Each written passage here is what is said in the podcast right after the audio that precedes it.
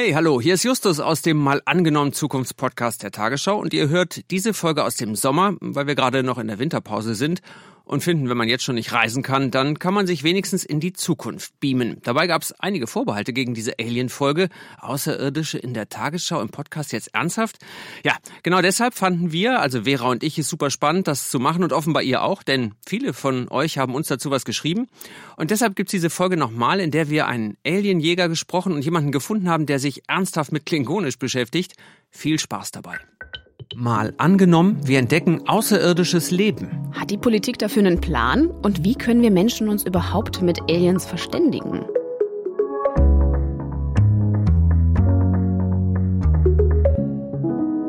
Ich heiße Justus Kliss. Und ich bin Vera Wolfskämpf. Wir arbeiten hier fürs ARD Hauptstadtstudio in Berlin.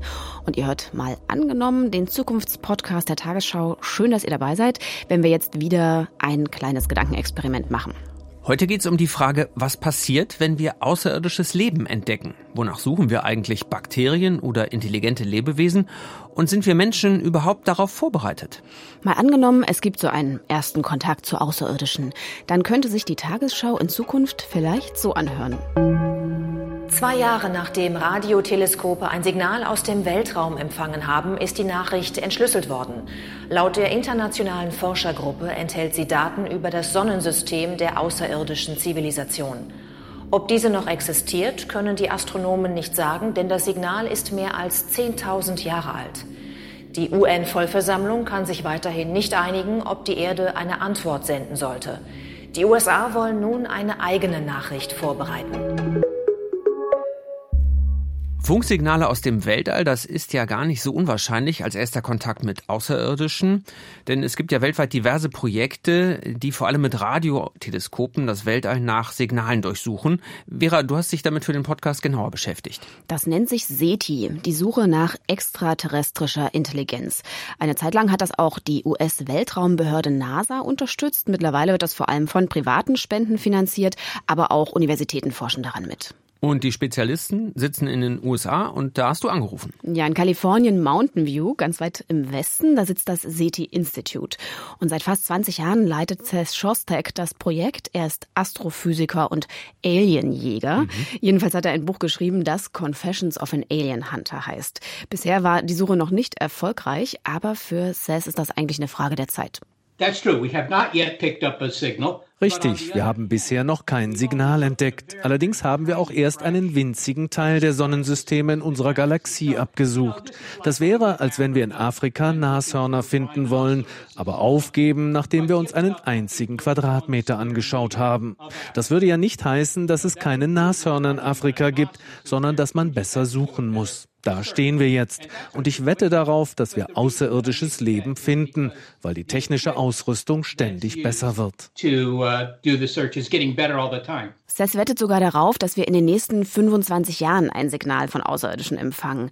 Also das muss da nicht unbedingt eine Lebensform wie die unsere sein, sagt er. Es könnte auch eine hochentwickelte, intelligente Technik sein, also künstliche Intelligenz. Also 25 Jahre, das ist ja schon noch überschaubar. Ansonsten sind die Dimensionen im Weltall ja kaum vorstellbar. Mhm. Im All wird ja in Lichtjahren gemessen. Und ähm, also wenn du jetzt ein Lichtjahr von mir entfernt wärst und ich mache hier die Taschenlampe an, dann kommt das Licht erst in einem Jahr bei dir an. Und allein die Milchstraße, unsere Galaxie, hat eine Ausdehnung von etwa 100.000 Lichtjahren. Und das ganze Universum, zumindest soweit wir es bisher wissen, rund 90 Milliarden Lichtjahre. Ja, und dementsprechend lange brauchen auch Signale, um überhaupt hier anzukommen. Ja, das ist das eben das eine, was die Suche schwierig macht.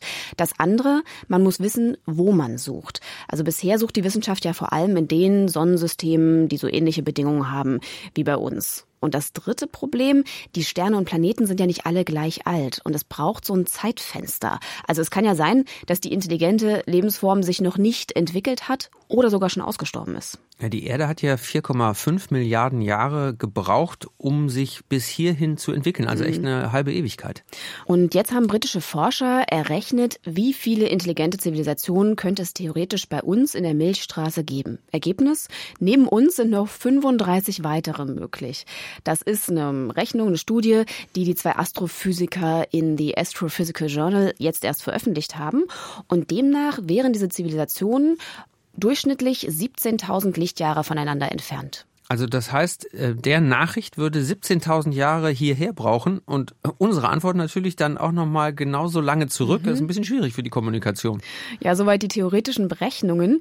Wir nehmen ja heute für unseren Podcast mal ganz praktisch an. Es gibt so einen Kontakt. Was passiert dann eigentlich, wenn zum Beispiel beim City Institute in den USA so ein Signal aufläuft? Wem sagen die dann Bescheid?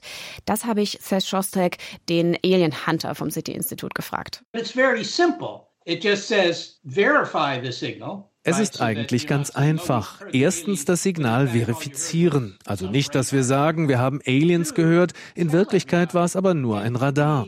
Zweitens alle darüber informieren. Drittens nicht antworten, bevor es internationale Absprachen gegeben hat. Das sieht unser Protokoll vor. Aber tatsächlich ist das völlig irrelevant, denn wir wissen, was wirklich passiert. Vor etwa 20 Jahren hatten wir einen falschen Alarm. Wir bekamen ein Signal, bei dem wir dachten, es sei von ET. Und was dann passiert ist, die Medien melden sich sofort. In kürzester Zeit rufen die Zeitungen, die Radio- und Fernsehstationen an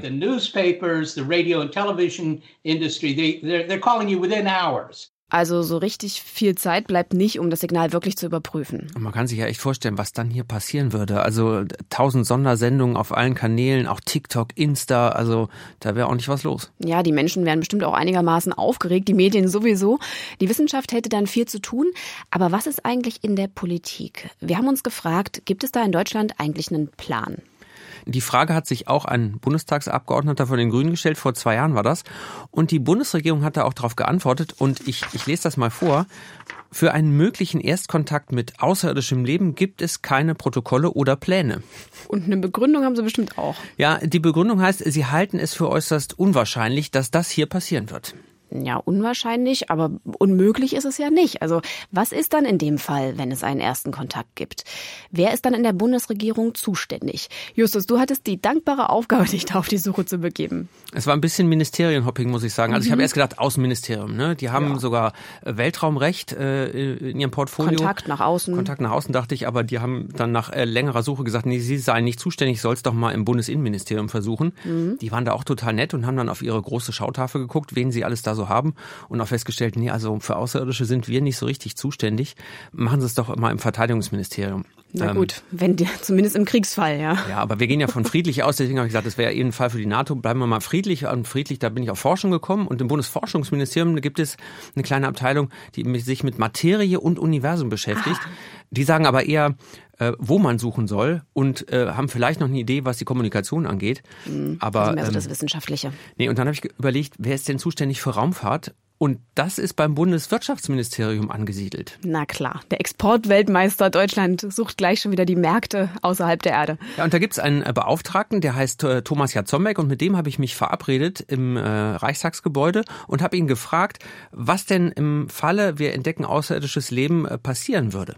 Würde man tatsächlich Außerirdische irgendwo entdecken oder Signale davon, würde das tatsächlich zunächst bei der ESA auflaufen. Und äh, ich denke schon, dass wir dann auch bei der Bundesregierung anrufen und sagen, wir haben da was Interessantes gefunden. Rufen die dann bei Ihnen an? Also als Fan von Science-Fiction-Filmen könnte man sich natürlich auch vorstellen, dass zunächst bei der Verteidigungsministerin das Telefon klingelt. Aber glauben wir einfach an Frieden oder vielleicht auch eher daran, dass wir Signale empfangen, die sehr, sehr, sehr weit weg sind und wir auch jetzt kein sozusagen protokollarisches Konzept überlegen, überlegen müssten, wie wir denn Außerirdische hier empfangen. Und insofern denke ich, ja, Sie würden im Bundeswirtschaftsministerium anrufen. Ich bin als Luft- und Raumfahrtkoordinator der Regierung tatsächlich für die Raumfahrt und auch für die ESA zuständig. Und dann würden wir uns überlegen, was das für uns eigentlich bedeutet. Wenn man jetzt nicht ganz so friedlich denkt, gibt es eigentlich schon zusammenarbeiten, ähm, dass man die Erde verteidigt gegen Gefahr aus dem Weltraum? Wir bauen gerade ein, ein neues Radarsystem Gestra auf, mit dem wir halt eben noch besser den Himmel abscannen können, um Objekte zu identifizieren. Das passt auch zu einem amerikanischen Programm, was eine andere Technik verwendet und die beiden ergänzen sich ganz gut, um hier ein sehr gutes Lagebild zu bekommen. Was würden Sie eigentlich machen, wenn wir außerirdisches Leben entdecken würden? Sie ganz persönlich? Ich finde, das ist ehrlich gesagt sehr schwer sich vorzustellen, weil ich glaube weniger daran, dass jetzt irgendwie grüne Männchen vor der Haustür stehen, sondern ich glaube, dass es äh, mit Sicherheit Lebensformen auf anderen Planeten geben wird. Alles andere wäre total unwahrscheinlich. Die Frage ist, wie sich das äußert. Sind das vielleicht eher noch so Bakterien oder irgendwas auf diesem Status? Also, dass tatsächlich äh, menschlich, menschenähnliche Wesen kommen. Ich glaube eher nicht daran. Aber wenn, dann wird der Rheinländer die natürlich gleich einladen und mit denen eine Runde schunkeln. Ah ja, der Beauftragte für Raumfahrt schunkelt mit den Aliens, ist klar. Also gut, okay, im Karneval in Köln wird es vielleicht nicht mal auffallen. Ja, ist auf jeden Fall friedlich. Aber äh, Thomas Jatzombeck sagt ja auch, also die grünen Männchen sind jetzt nicht so das Wahrscheinlichste. Ähm, wer nach Signalen sucht, der geht ja von einer intelligenten Zivilisation mhm. aus. Wenn wir außerirdisches Leben aber jetzt mal ein bisschen weiter fassen, dann können das ja auch Mikroben sein, also so winzige Organismen. Und das ist dann ein Fall für die Astrobiologie. Da habe ich mit einer Spezialistin gesprochen, Petra Redberg, die leitet die Forschungsgruppe Astrobiologie am Deutschen Zentrum für Luft- und Raumfahrt. Auch in Köln sitzen die.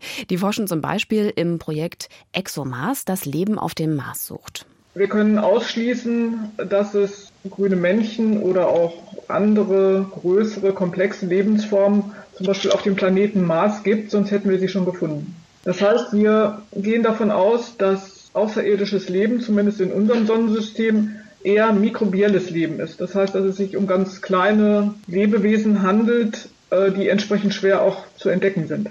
Inwiefern kann man denn tatsächlich von den Bedingungen, den irdischen, darauf schließen, wie sich Leben auf anderen Planeten entwickeln kann? Das Leben auf der Erde ist eben das Einzige, was wir kennen. Deshalb ist es ein sehr sinnvoller Ansatz, hiervon auch auszugehen und auf der Erde zu sehen, in welchen Umgebungen gibt es Lebewesen. Und gerade in den letzten Jahrzehnten hat sich herausgestellt, dass auch an Orten auf der Erde, wo man noch vor einiger Zeit geglaubt hatte, dass überhaupt kein Leben vorhanden ist, durchaus spezielle, angepasste Mikroorganismen leben können.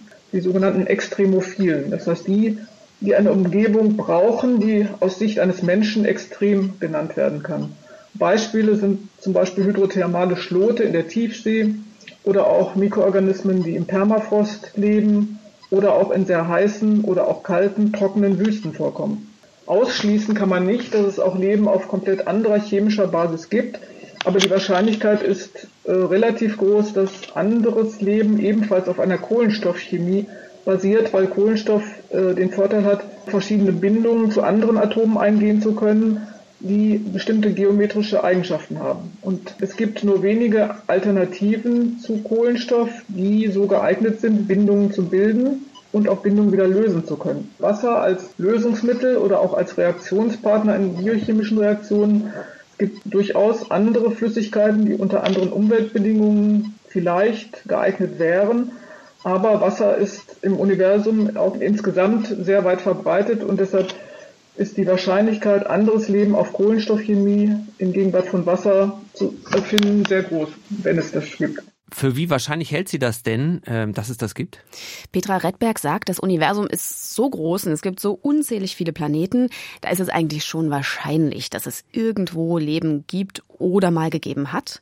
Sie hofft auf jeden Fall sehr, dass wir irgendwann Spuren davon finden, denn selbst wenn es nur eine kleine Zelle ist oder ein Bakterium, dann heißt das eben, das Leben auf der Erde ist nicht einzigartig und dann können wir auch sehr viel über die Entstehung von Leben lernen. Und äh, wo suchen wir aktiv danach? In zwei Jahren starten gleich mehrere Missionen. Einmal die auf dem Mars, also da wird dann der Boden auf Spuren von Leben untersucht. Und eine weitere Raumsonde nimmt sich zwei Monde in unserem äußeren Sonnensystem vor. Europa und Enceladus heißen die. Und die haben ganz dicke Eispanzer, aber unterirdisch Ozeane. Und das Wasser, das gehört ja zu den Bedingungen für Leben, so wie wir es kennen. Mhm. Gut, viele in der Wissenschaft gehen ja davon aus, dass sich außerirdisches Leben so ähnlich entwickeln würde wie hier auf der Erde. Aber kann es auch sein, dass es ganz andere Lebensformen gibt, die auch ganz anders funktionieren? Ja, sicher. Die könnten ja zum Beispiel auch aus ganz anderen Bausteinen bestehen. Dass die Erde immer als Maß aller Dinge gilt, da gibt es sogar einen kritischen Begriff dafür, den ich gefunden habe. Kohlenstoffchauvinismus. Hm. Also sagen wir mal so, natürlich muss sich die Wissenschaft gezwungenermaßen vieles von dem ableiten, was bekannt ist.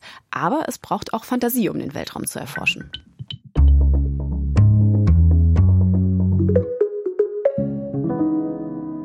Wie auch immer dieses Leben aussieht, das wir entdecken. Die Nachricht würde mit Sicherheit für ziemlich viel Wirbel sorgen.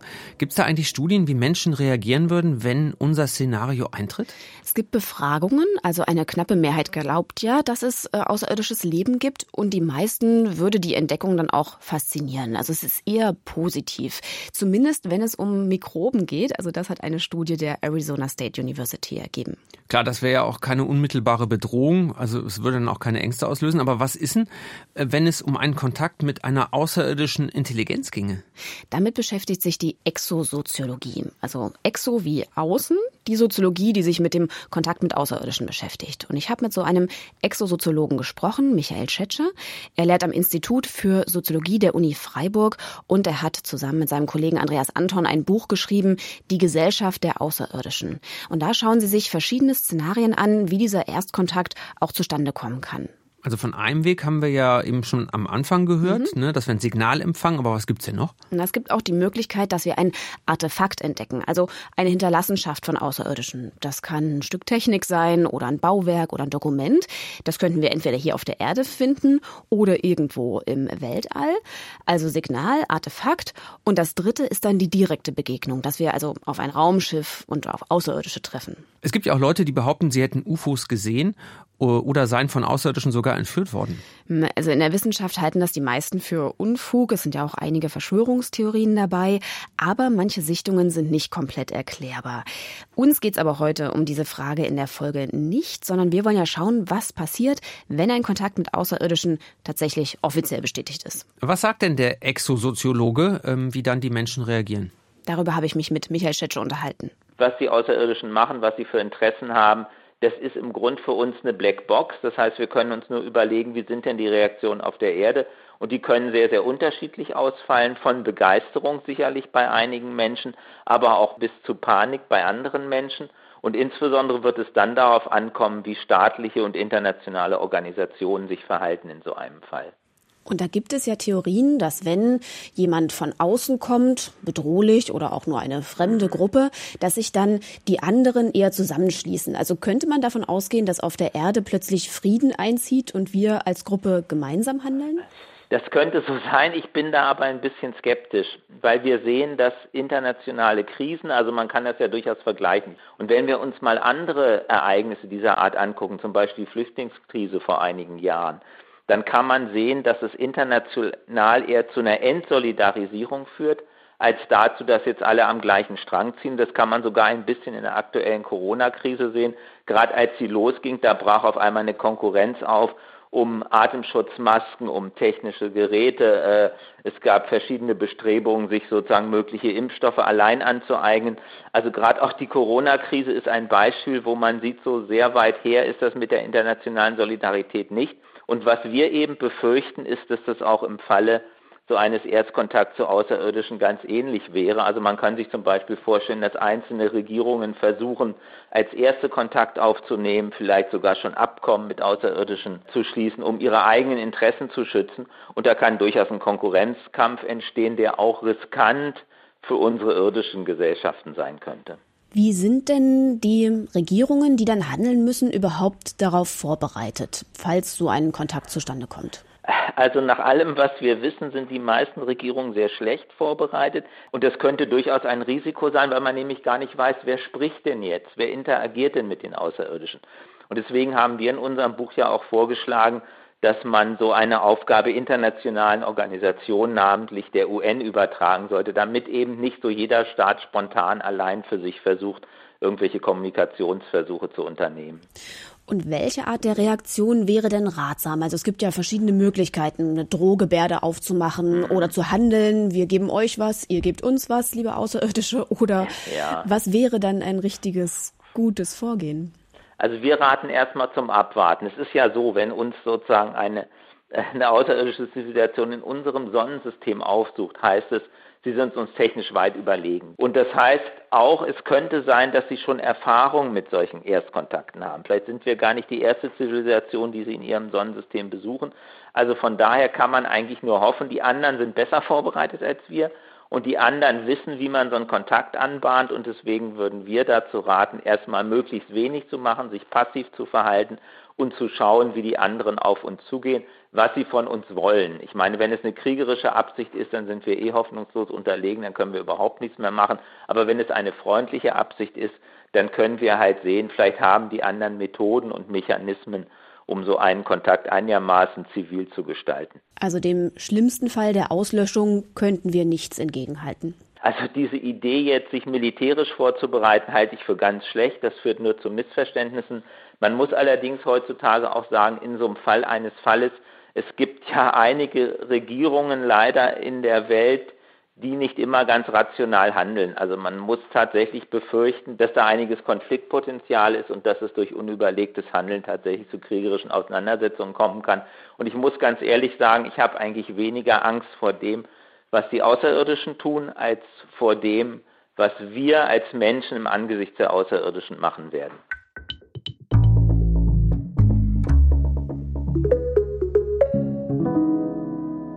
Wenn wir noch etwas tiefer in das Gedankenspiel eintauchen, es kommt zu einem tatsächlichen Kontakt, dann stellt sich ja zwangsläufig die Frage, wie bekommen wir eigentlich heraus, was die Aliens vorhaben? Mal angenommen, die Aliens sind uns nicht wohlgesonnen. Haben wir eben gehört. Also wenn sie es schaffen, zu uns zu kommen, dann sind sie uns technisch wahrscheinlich so weit voraus, dass wir eh keine Chance haben.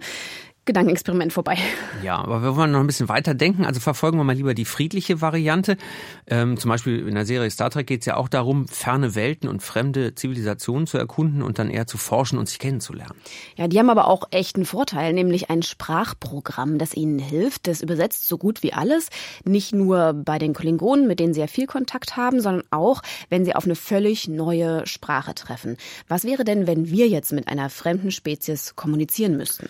Ein Fall für den Sprachwissenschaftler. Ich habe einen gefunden, Martin Haspelmath. Der ist Spezialist für den Vergleich von Sprachen weltweit und er arbeitet für das Max-Planck-Institut für Menschheitsgeschichte in Jena. Ja, wenn die Außerirdischen äh, ganz anders sind, ist es schwierig. Aber wir können uns ja erstmal als einfachstes vorstellen, dass die gar nicht so anders sind als wir. Also die Klingonen zum Beispiel beim Star Trek, äh, die sehen irgendwie so ein bisschen komisch aus, aber da ist doch vieles ziemlich ähnlich. Und ich denke mal, dass so eine Sprache wie Klingonisch zu lernen gar nicht so anders wäre als die Situation, die James Cook hatte, als er in die Südsee gefahren ist. Äh, also man stellt Gemeinsamkeiten fest, äh, lebt eine Weile zusammen, lernt mehr und mehr Wörter und äh, dann vielleicht nach einem halben Jahr oder nach einem Jahr kann man sich dann unterhalten. Gibt es sowas wie eine universelle Struktur bei der Sprache, auf die man bei der Kommunikation mit außerirdischem Leben zurückgreifen könnte? Also ähm, universell ist schon mal überhaupt nicht, was Leben ist und wie äh, Lebewesen existieren, was die interessieren und so. Also was wir bei äh, Star Trek äh, und ähnlichen Fantasien haben, ist natürlich die Vorstellung, dass wir auch außerhalb der Erde sehr, sehr ähnliche Lebensformen haben werden, äh, die ähnliche Interessen auch haben, also Macht gewinnen, kämpfen und so weiter. Und wenn das alles vorliegt und äh, wenn die dann sogar auf der gleichen akustischen Sequenz kommunizieren, dann dürfte es eigentlich kein Problem sein, die Sprache zu lernen. Äh, jedenfalls, wenn diese Dinge vorgegeben sind. Das Entscheidende ist, ähm, erstmal rauszubekommen, was sie überhaupt wollen äh, und wie die überhaupt funktionieren. Also ich könnte mir ja auch vorstellen, dass so eine außerirdische Macht vielleicht eher so funktioniert wie sagen wir mal, ein Ameisenstaat. Ne? Also die Ameisen, die kommunizieren ja auch wunderbar. Ne? Sonst könnten sie nicht äh, so einen großen gemeinsamen Haufen bauen und immer wieder Nahrungsmittel reinholen und andere Sachen rausschaffen und so. Die haben kleine Minigehirne und äh, die haben keine sehr raffinierte Sprache, mit der sie sich unterhalten, aber irgendwie funktioniert das. Und genauso könnte man sich auch vorstellen, dass es so einen riesigen Ameisenhaufen irgendwo im Weltall gibt, der sich irgendwie immer mehr ausbreitet und dann irgendwann auch zu uns kommt, ähm, aber wo es überhaupt nicht eine zentral gesteuerte Intelligenz, irgendwie ein Gehirn oder sowas gibt. Und dann versagen also unsere Möglichkeiten als Sprachwissenschaftler völlig. Äh, und deshalb ist es schöner, uns vorzustellen, dass wir so etwas wie Klingonisch irgendwann mal finden werden. Und für den Fall hat sich Martin Haspelmatt auch schon mal ein Klingonisch-Wörterbuch gekauft. Okay, dann ist er schon mal bestens vorbereitet. Sehr gut.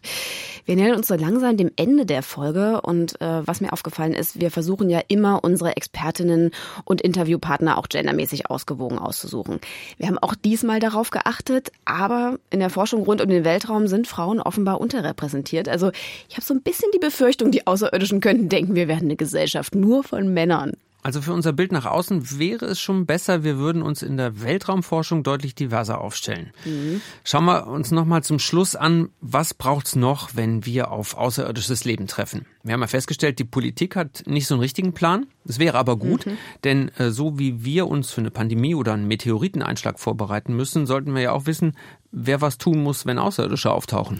Und da kommt es auch darauf an, wie dieser Kontakt aussieht. Also auf ein Signal von vor tausend Jahren muss man ja vielleicht nicht sofort reagieren.